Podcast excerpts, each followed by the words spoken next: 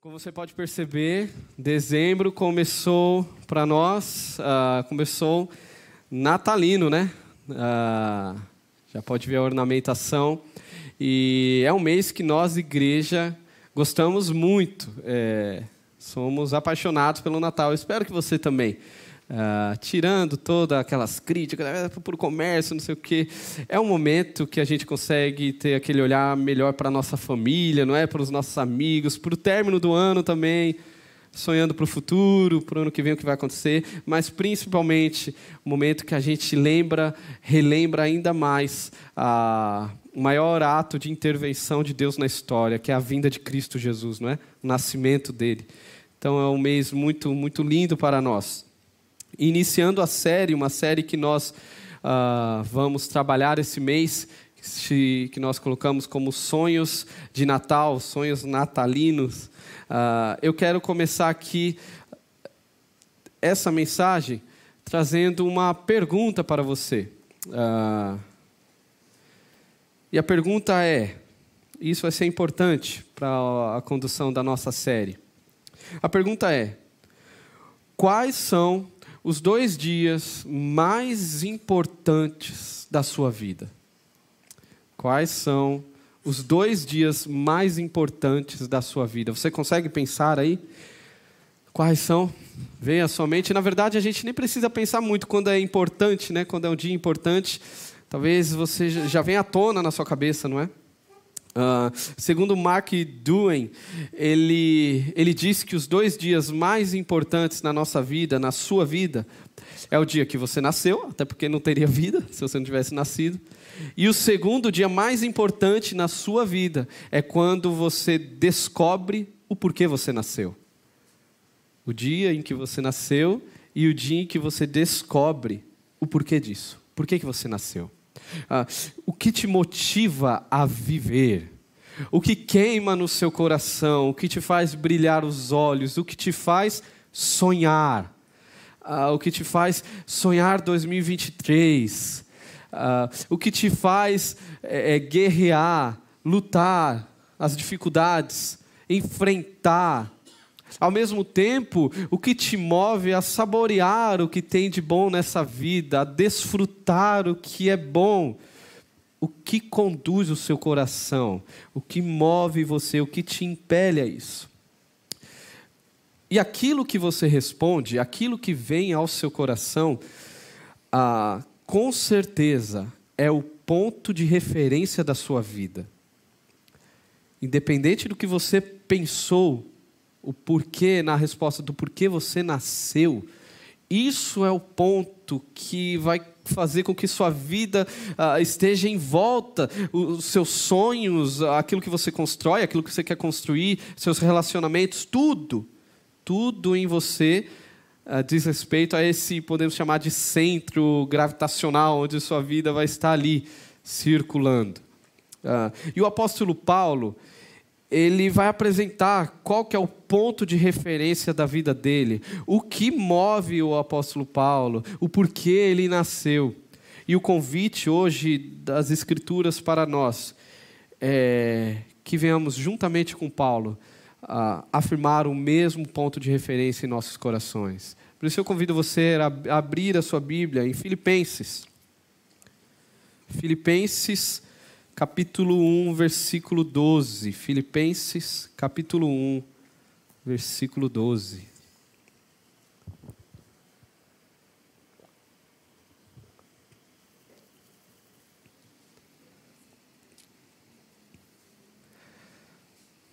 Eu tenho trabalhado uma série de mensagens em Filipenses, uma carta muito linda que te joga lá para cima, cheia de ânimo, de alegria, de vigor, é, de encorajamento.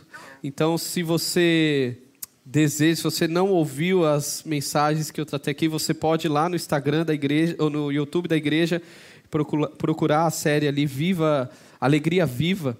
E aí você vai conseguir acompanhar aí. A minha ideia é continuar trabalhando essa carta aos Filipenses ano que vem uh, e aos poucos e descobrindo os tesouros que Deus tem para nós através dessa preciosa carta. Eu quero ler com vocês então Filipenses capítulo 1, verso 12 ao 26. Vamos ler? Quero que saibam, irmãos, que aquilo que me aconteceu tem, ao contrário, servido para o progresso do Evangelho.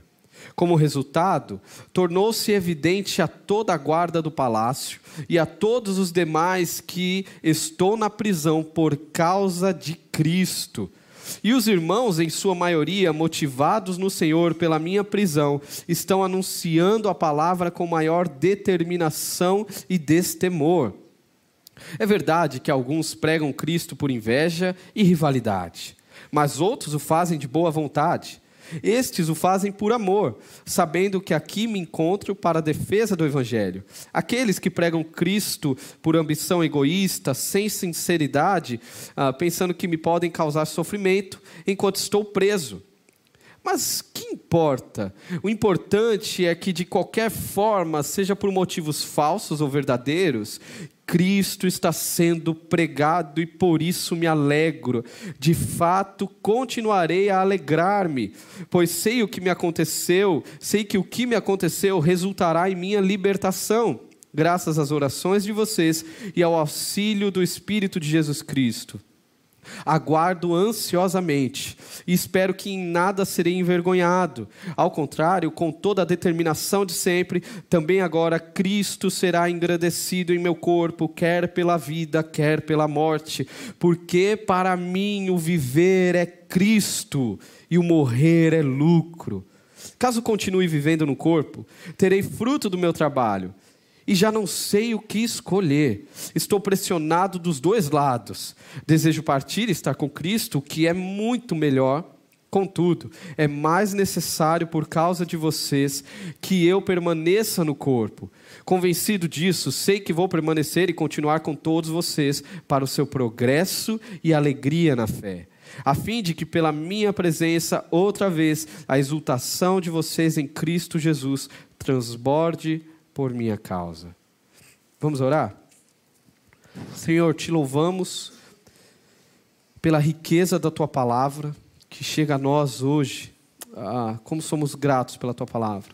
Que o Senhor ilumine o nosso coração, que o Senhor torne cativo a nossa, a nossa mente, a nossa atenção para ouvir o que o Senhor tem a nos dizer e principalmente que o Senhor nos transforme por meio da tua palavra, pelo poder que há no nome de Jesus. Amém. Amém. Irmãos, Paulo aqui, ele vai nos mostrar, uh, pelo seu olhar para a vida, qual que é o norte, o, o, que é aquilo que fundamenta toda a existência dele, qual é o ponto central, o ponto de referência da sua vida. E nós conseguimos enxergar isso na maneira como ele olha para toda a sua existência. E eu quero ver aqui, uh, tanto ele enxergando para o passado, como ele enxerga para o presente, e como ele enxerga então para o futuro. E como isso é importante para nós, como nós precisamos ter este olhar hoje. Uh, no início do texto, nós temos então o seu olhar para o que ele passou. Versículo 12, como eu comecei. Quero que saibam, irmãos, que aquilo que me aconteceu no passado tem, ao contrário, servido para o progresso do Evangelho. Irmãos, é, se vocês quiserem saber o que aconteceu com Paulo, que ele está falando, vocês podem ler 2 Coríntios, capítulo 11, pode ler em casa, e você vai ver que você fica cansado na descrição ali de tudo que esse camarada passou. Ah, apanhou por diversas vezes, açoitado, uh, foi perseguido pelos judeus, pelos gentios, pelos patriotas dele, os romanos, pelos falsos irmãos, perseguido por geral. Todo mundo queria a cabeça deste homem. Como se não bastasse, sofreu três naufrágios.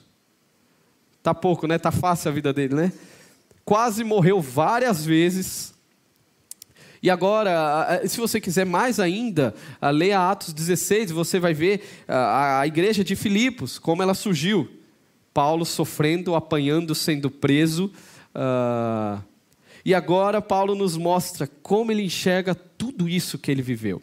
Lembre-se, uh, o objetivo de Paulo ao escrever essa carta para aquela igreja lá em Filipos é, era para encorajá-los, animá-los. Era uma igreja que sofria perseguição, perseguição uh, externa, tinha problemas internos, falsos ensinos tentando atrapalhar, brigas. Além do mais, era uma igreja que estava preocupada porque o seu principal líder estava preso e prestes a morrer. Ah, o que seria de nós, então? Imagina na cabeça deles, o que vai ser da gente, cara? Ah, e Paulo então escreve essa carta para animá-los, encorajá-los. E olha como ele enxerga o seu passado. Uh, Charles Spurgeon, ao comentar essa, esse texto, ele diz assim: que as pedras de tropeço postas por Satanás para impedir a igreja de avançar o evangelho, o, o apóstolo Paulo, converteu-se em degraus para o progresso do evangelho. As pedras que Satanás jogou, cara, não é possível, ele já apanhou uma vez, vai apanhar duas vezes, vai ser açoitado pela terceira vez. Uh, vai sofrer um naufrágio, vai sofrer dois, vai ser perseguido, ninguém quer saber desse cara. Não é possível que esse cara ainda vai continuar. Estas pedras que foram jogadas serviram de degraus para que o evangelho avançasse, continuasse cada vez mais forte, não só na vida de Paulo, mas na vida de tantos outros que foram alcançados. Esse movimento não acontece só com Paulo. Se você olhar para a Bíblia, é com geral. Israel passou por isso. Jó, quem, quem não lembra da história de Jó, Davi, uh, Jeremias é um caso que eu acho muito interessante, muito bonito. Jeremias, no, seu livro, no capítulo 38, nos, nos fala que ele foi lançado a, a uma cisterna, jogado em um poço. Tenta imaginar aí o que é ser jogado em um poço e ficar lá, preso, no escuro, tomando chuva, tomando sol, uh, abandonado ali. Imagine aí que experiência que é essa. Só que o que, a gente vê em Lamentações, que o livro que Jeremias também escreveu, uma das afirmações mais gloriosas da Escritura, quando ele diz ao Senhor: Grande é a sua fidelidade, meu Senhor. Olha isso, cara. Um cara que foi jogado o cara que estava lá, abandonado numa cisterna, consegue olhar para o Senhor e afirmar isso. Grande é a sua fidelidade.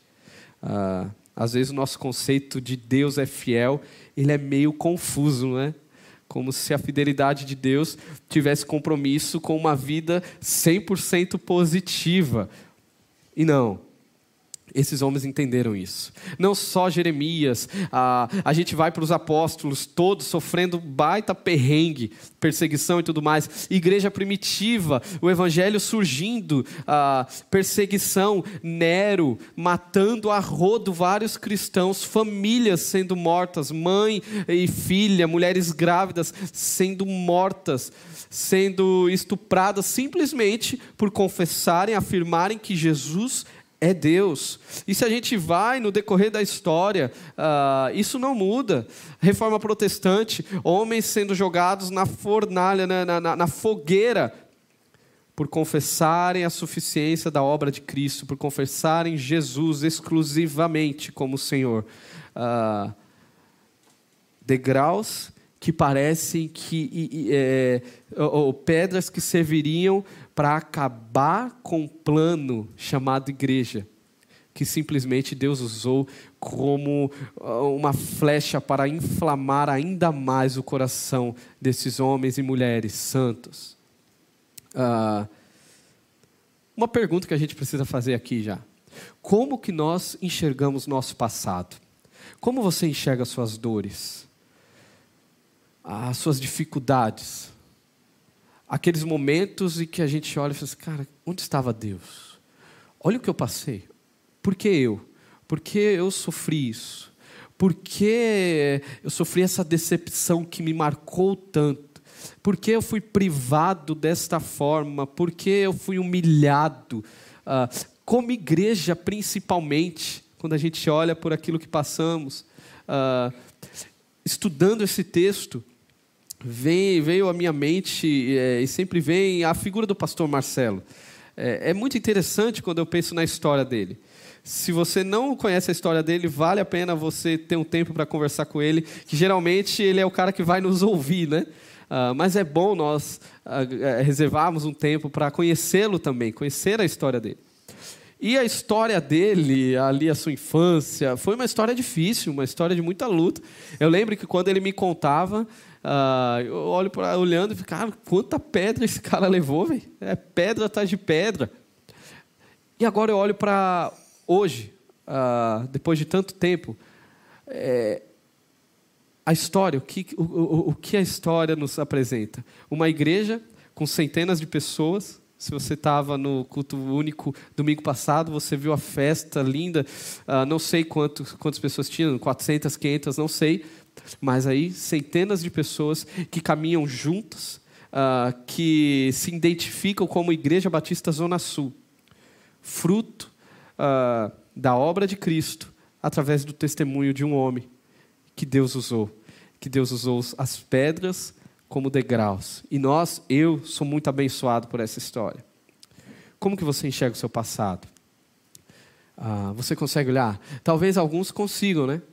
Olha e consegue não, cara, olha, isso tudo que aconteceu me fortaleceu. Eu ganhei resiliência hoje. Hoje eu consigo ter meu compromisso mais firme com Jesus é ser mais constante como comunidade, igreja. Talvez famílias que passaram por doenças, lutos, uh, hoje conseguem confiar mais em Jesus. Fala assim: olha, a gente passou por isso e hoje nós estamos mais fortes para a glória de Deus. Uh, mas tem aqueles que não, tem aqueles que ainda lutam para entender. Paulo nos convida até essa ótica, até essa visão para o seu passado. Mas mais difícil, muito mais difícil do que olhar para o passado desta forma, é olhar para o presente, não é? No meio do furacão, quando tudo está dando errado, um monte de coisa na sua cabeça, aquilo que você sonhava frustrado, um monte de problema, problema de relacionamentos, tanta coisa vindo em você Uh, e você conseguir olhar em meio ao furacão e reconhecer que Cristo está fazendo algo novo em você, mesmo em meio a tudo isso, é muito desafiador. E é o segundo, a segunda uh, olhar que nós temos aqui no texto, como Paulo olha para o seu presente. Uh, e Paulo ele está uh, lidando aí pelo menos com dois baitas problemas. É, primeiro problema, prisão. Paulo está preso. E lembrando, eu falei nas mensagens tratando Filipenses, a prisão ali não era uma prisão legal. Não existia nem direitos humanos. Uh, o negócio era ruim, era feio para o apóstolo Paulo. E olha como ele enxerga a prisão, versículo 13 e versículo 14. Leiam comigo. Como resultado, tornou-se evidente a toda a guarda do palácio e a todos os demais que estão na prisão por causa de Cristo. E os irmãos, em sua maioria, motivados no Senhor pela minha prisão, estão anunciando a palavra com maior determinação e destemor. Olha como Paulo enxerga a sua cadeia, a sua prisão ali. Ele vê duas consequências de estar preso. Primeira, salvação. Paulo estava preso ali, o contexto da prisão, uma, da, uma das realidades é que ele ficava algemado com um soldado, 24 horas algemado. Os soldados revezavam o turno. Agora, olha que interessante. Assim, ao mesmo tempo que Paulo estava preso com um soldado, o soldado também estava preso com Paulo. E ele começa a ouvir acerca desse Jesus. Uh, e o testemunho de Paulo chega antes da sua fala, antes do seu falar, o testemunho dele já chega. Eu imagino a cena, os soldados conversando. O que, que esse cara fez? Por que, que ele está preso? Por que, que ele está. E, e, por que, que ele passou por tudo isso? Apanhou e tudo mais? E o outro fala: olha, ele não roubou, ele não, não matou, ele não, não, não, não, ele não é anarquista contra tudo e todos. É, o, o crime dele é porque ele fica afirmando, demonstrando que ele crê uh, que certo homem chamado Jesus uh, viveu, morreu e ressuscitou. E pior ainda, ele está aqui porque ele diz que esse homem é Deus. Uh, E a outra fala: é, é, é por isso que ele está preso? Ah, cara, mas isso me leva a duvidar de uma coisa. Se ele está preso por conta disso e sofreu tudo que ele sofreu por conta disso, é porque ele leva a sério esse negócio. Aí eu imagino esses soldados indo conversar com Paulo. Está preso lá, né? Não tem o que fazer. Fala, Paulo, deixa eu perguntar um negócio. Que, que, que história é essa? Por que, que você está passando por tudo isso? Basta você negar isso. Você era um cara importante na sociedade. E aí Paulo aproveita e começa a testemunhar. E o que começa a acontecer? Salvação. Pessoas sendo salvas, a guarda pretoriana, a guarda do palácio, reconhecendo a Jesus, se tornando discípulos, missionários do Senhor ali em Roma. Pessoas que Paulo talvez nunca conseguiria alcançar, estavam sendo alcançadas. Mas não só isso, uma segunda consequência, versículo 14, como nós lemos: fortalecimento dos irmãos, salvação onde havia desconfiança e hostilidade, e fortalecimento onde havia temor e covardia. As pessoas que estavam com medo, é, que eram covardes, agora estão olhando, cara, olha o que Paulo está fazendo, olha tudo que está acontecendo. Eu também vou pregar o Evangelho. Não importa as consequências, Deus está fazendo. Eu fico imaginando na gente, a gente, já pensou passar por isso? Eu não sei o que, o que Deus tem para o nosso futuro, como igreja, como nação. Uh, eu fico imaginando eh, se em algum momento acontece uma, uma perseguição mais severa. E aí me vem à mente pastor Marcelo pregando aqui um domingo, um dado, um dado domingo aí, e ele é preso por conta disso.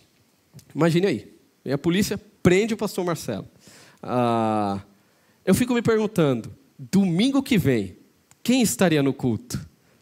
Quem estaria? Levanta a mão quem estaria no culto aí. Melhor não, né? Melhor não se comprometer, né? Ah, o pastor preso, cara, o que, que eu vou fazer domingo que vem? Se ele foi preso, imagina eu, não é?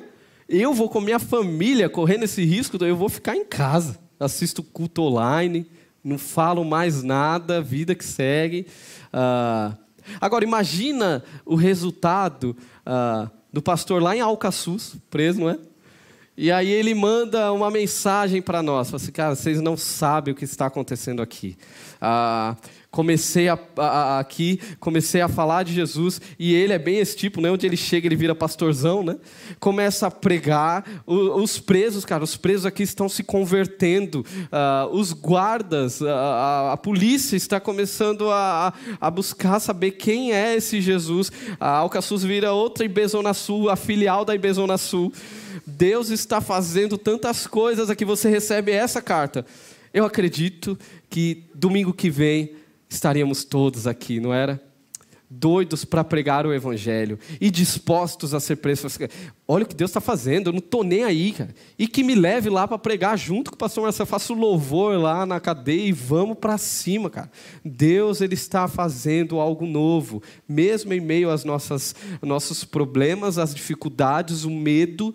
Deus está fazendo, é isso que Paulo está tratando aqui. Paulo está levando um encorajamento à igreja de Jesus. Vamos avançar, a despeito dos problemas, a despeito das perseguições, do que nós temos, do que não temos. Vamos avançar. Olha como Paulo enxerga o seu presente, os seus problemas. Mas não só esse, Paulo também lida com difamação. Se não bastasse estar preso, agora ele vai ser difamado pelos próprios crentes. Uh, veja comigo versículo, uh, versículo 15. 15 a 18. É verdade que alguns pregam Cristo por inveja e rivalidade, mas outros o fazem de boa vontade. Estes o fazem por amor, sabendo que aqui me encontro para a defesa do Evangelho. Aqueles pregam Cristo por ambição egoísta, sem sinceridade, pensando que me podem causar sofrimento enquanto estou preso, mas que importa. Isso aqui é, é, é incrível. Mas que importa? O importante é que, de qualquer forma, seja por motivos falsos ou verdadeiros, Cristo está sendo pregado e por isso me alegro. De fato, continuarei a alegrar-me. Paulo recebe a notícia, Paulo, estão falando mal de você, cara. Estão descendo além em você, cara. É, E aí Paulo vira e eu imaginei fazer essa pergunta: é mesmo? Estão falando mal de mim? Caramba! E, e que mais? Não, eles estão falando de Jesus também, estão pregando Jesus, só que estão falando mal de você. Paulo respondendo: então estou nem aí, velho. Podem falar mal de mim, não importa. Eles estão pregando Jesus, Estão pregando Jesus, Paulo. Então que eles continuem a anunciar a Cristo, porque é isso que importa. É por isso que eu estou aqui. É, como diz a música, que meu nome morra com meu corpo. Não importa que Jesus seja proclamado. É assim que Paulo está enxergando as suas aflições. Imagine você lidando uh, uh, com prisão, difamação. Como seu coração agiria? Como que nós uh, iríamos lidar com isso. Um desafio, não é? Você conseguir olhar no meio do furacão e encontrar Cristo e ver que Jesus está fazendo algo novo em você, mesmo em meio à dor. Mas este é o convite do Evangelho. Este é o convite do Evangelho. Não necessariamente nós nos livraremos da fornalha, não é? Ou da cova dos leões, mas é lá dentro que a gente vai conseguir ter uma percepção muito mais clara do Deus presente, da mão que sempre esteve conosco. Paulo olha para o passado e vê Jesus. Paulo olha para o presente e vê Jesus. E agora ele olha para o futuro. Veja comigo o versículo 19. Pois sei que o que me aconteceu resultará em minha libertação, graças às orações de vocês e ao auxílio do Espírito de Jesus Cristo. Ah, o que Paulo enxerga para o futuro? Quais são os sonhos do apóstolo Paulo? Aqui a gente pode até pensar, Paulo deu uma mudada no discurso. Se antes era Jesus, agora no futuro ele está, pô, eu quero ficar livre disso aqui, quero estar tá livre. Entretanto, a gente precisa entender em que consiste esta libertação que Paulo está falando. A condenação de Paulo já era muito clara, já era muito, só faltava, faltava o veredito, mas ele já estava condenado, julgado. Uh, e Paulo não está preocupado é, é, se ele seria morto. A libertação aqui, o contexto vai nos mostrar. É, na verdade, aponta para a compreensão que Paulo tem do que é a vida, a quem ele vive, a quem, o porquê ou a quem ele se reporta. E a gente vai ver então o contexto é, é continuando aqui. Uh, o que libertação é essa? E aqui nessa na, na, continuidade do texto, nós temos a chave para tudo isso, para como ter essa mesma visão de Paulo para com a vida. Como eu consigo enxergar Jesus nos problemas que passei, no, no que eu lido hoje, e como eu consigo ter Jesus, enxergar Jesus para o futuro. A gente tem aqui no versículo 20 e 21, eu quero que você leia comigo. Aguardo ansiosamente e espero que em nada serei envergonhado, ao contrário, com toda a determinação de sempre. Também agora Cristo será engrandecido em meu corpo, quer pela vida, quer pela morte. Perceba, Paulo não está preocupado, Paulo não está querendo fugir da, da prisão. Uh, Paulo já, tem, já, está muito consciente uh, o porquê da sua vida. E aí vem o versículo aí tão famigerado, uh, versículo 21. Porque para mim o viver é Cristo e o morrer é lucro. Para mim o viver é Cristo. O que significa uh, quando Paulo diz que o viver é Cristo? A própria carta nos mostra o que Paulo está querendo dizer com isso. Uh, Filipe, é, é, no capítulo 4, nós vemos que o viver é Cristo, quando Paulo diz que a sua força emana de Jesus. Que a graça de Cristo esteja com você, a graça que sustenta.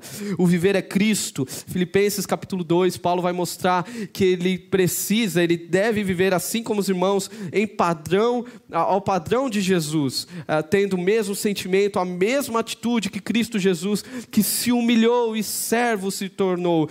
O viver é Cristo prioridade em conhecer a Jesus. Paulo vai falar lá no capítulo 3. Olha, a despeito do que eu tive, dos títulos que eu ganhei, da experiência que eu tenho, isso não importa, cara. Pouco me importa, o que eu quero é conhecer Jesus, o viver é Cristo. No capítulo 13 ele também vai falar: Olha, eu quero me cobrir da justiça que há nos méritos suficientes de Jesus e não me fazer valer da minha própria justiça, isso não me serve. Eu sou santo justificado por Jesus. Eu, eu sou puro por Jesus, o viver é Cristo. Uh, capítulo 4, Paulo vai falar da sua satisfação de vida em Jesus, da sua alegria uh, que ele carrega em viver em Jesus. Eu posso ter, como eu posso não ter. Eu posso estar preso, como eu posso estar num palácio. Posso comer ovo e arroz, posso comer a picanha, posso comer o camarão lá nos camarões, uh, uh, lá no restaurante. Pouco importa, cara. Eu estou satisfeito em Jesus. Isso é o que queima meu coração. O viver é Cristo. Isso é importante para nós hoje. É, é, fundamental você pensar nisso. Uh, como você completaria essa frase? O viver é. Como você completaria? Talvez a nossa fala seja ortodoxa, né? Porque a gente sabe. É fácil, o viver é Cristo. Mas às vezes o nosso coração não está coerente ao que a gente fala. Talvez o meu coração está falando, não, o viver é eu conseguir uma estabilidade na minha vida. Não, o viver é aquela formação tão sonhada. O viver é, é, é, o meu currículo. O viver é aquela profissão que eu almejo. O viver é aquele relacionamento. O viver é, é, é ter aquela namorada, aquele namorado. O viver é me casar. O viver é ter filhos. O viver é ter uma família. O viver é construir um patrimônio. O viver é fazer com que eu seja conhecido na minha área. Sua boca talvez não fale isso, mas seu coração está falando. Ah, cuidado. Minha oração é que eu e você ah, não venhamos desperdiçar a nossa vida. Se nessa construção dessa frase existe algo a mais, se não for exclusivamente o viver é Cristo, nós estamos desperdiçando a vida. Se você completa essa frase pensando em qualquer coisa que não seja Jesus, você caiu num grande desperdício. Sim, eu quero me casar, eu quero uh, uh, ter, uh, construir uma família, mas eu quero me casar com essa pessoa não porque eu amo essa pessoa apenas, é porque eu amo a ideia de viver com essa pessoa para a glória de Jesus. Eu quero ter filhos não por simplesmente ter filhos, é porque eu quero mostrar para os meus filhos a que Deus eu sirvo, mostrar para eles quão grande é o amor de Jesus. Eu quero uh, ter uma boa profissão, conseguir crescer academicamente, intelectualmente, porque eu quero jogar tudo isso no altar de Jesus. Eu quero fazer com que a minha vida seja uma entrega, um aroma suave, um anúncio dos feitos de Deus na história através de Cristo Jesus, porque Ele veio para nos salvar. Que a sua vida seja um grande louvor a Deus, que a sua vida de fato complete essa frase: o viver é Cristo, é Cristo Jesus, e o morrer é lucro. Quando você, você está pronto para morrer, como Paulo, aí sim você está pronto para viver. Porque você entendeu. Olha, se eu morrer, eu vou estar com Jesus, que é o que eu mais quero nessa vida. Então, já que eu estou vivendo, eu preciso viver para a glória de Jesus. Então eu vou fortalecer meus irmãos para que eles se pareçam mais com Jesus.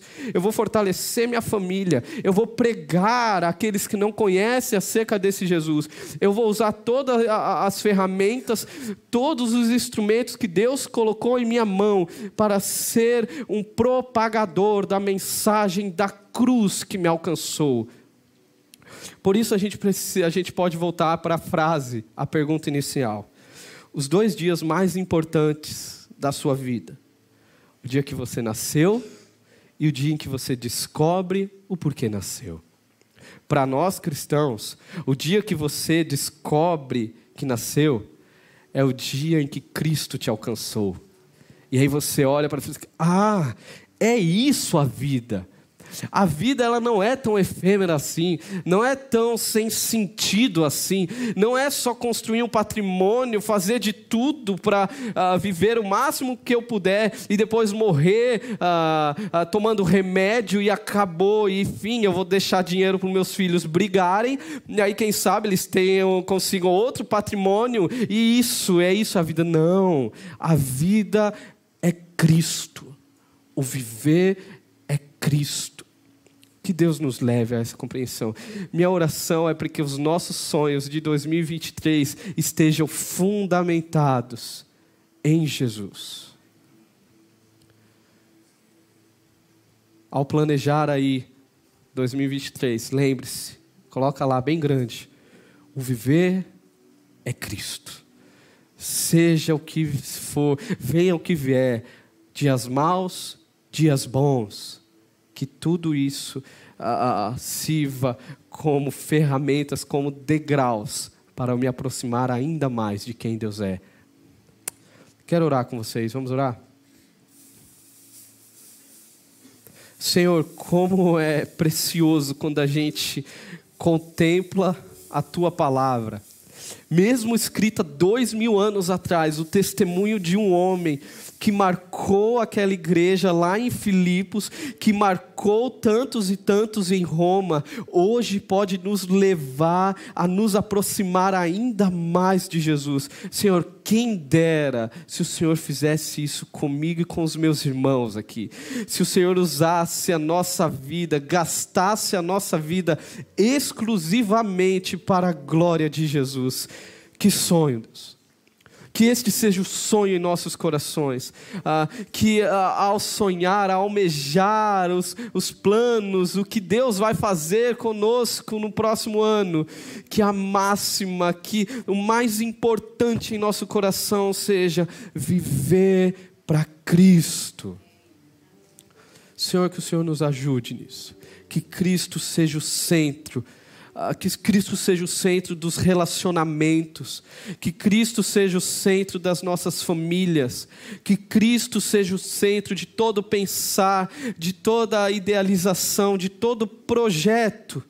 E tudo aquilo que não vem do Senhor, por favor, Deus, nos atrapalhe. Bagunce a nossa vida. Faça o que for necessário, Deus, para que o nosso olhar se volte para quem o Senhor é. Nos ajude, Deus, que venhamos viver para a tua glória. Em nome de Jesus. Amém.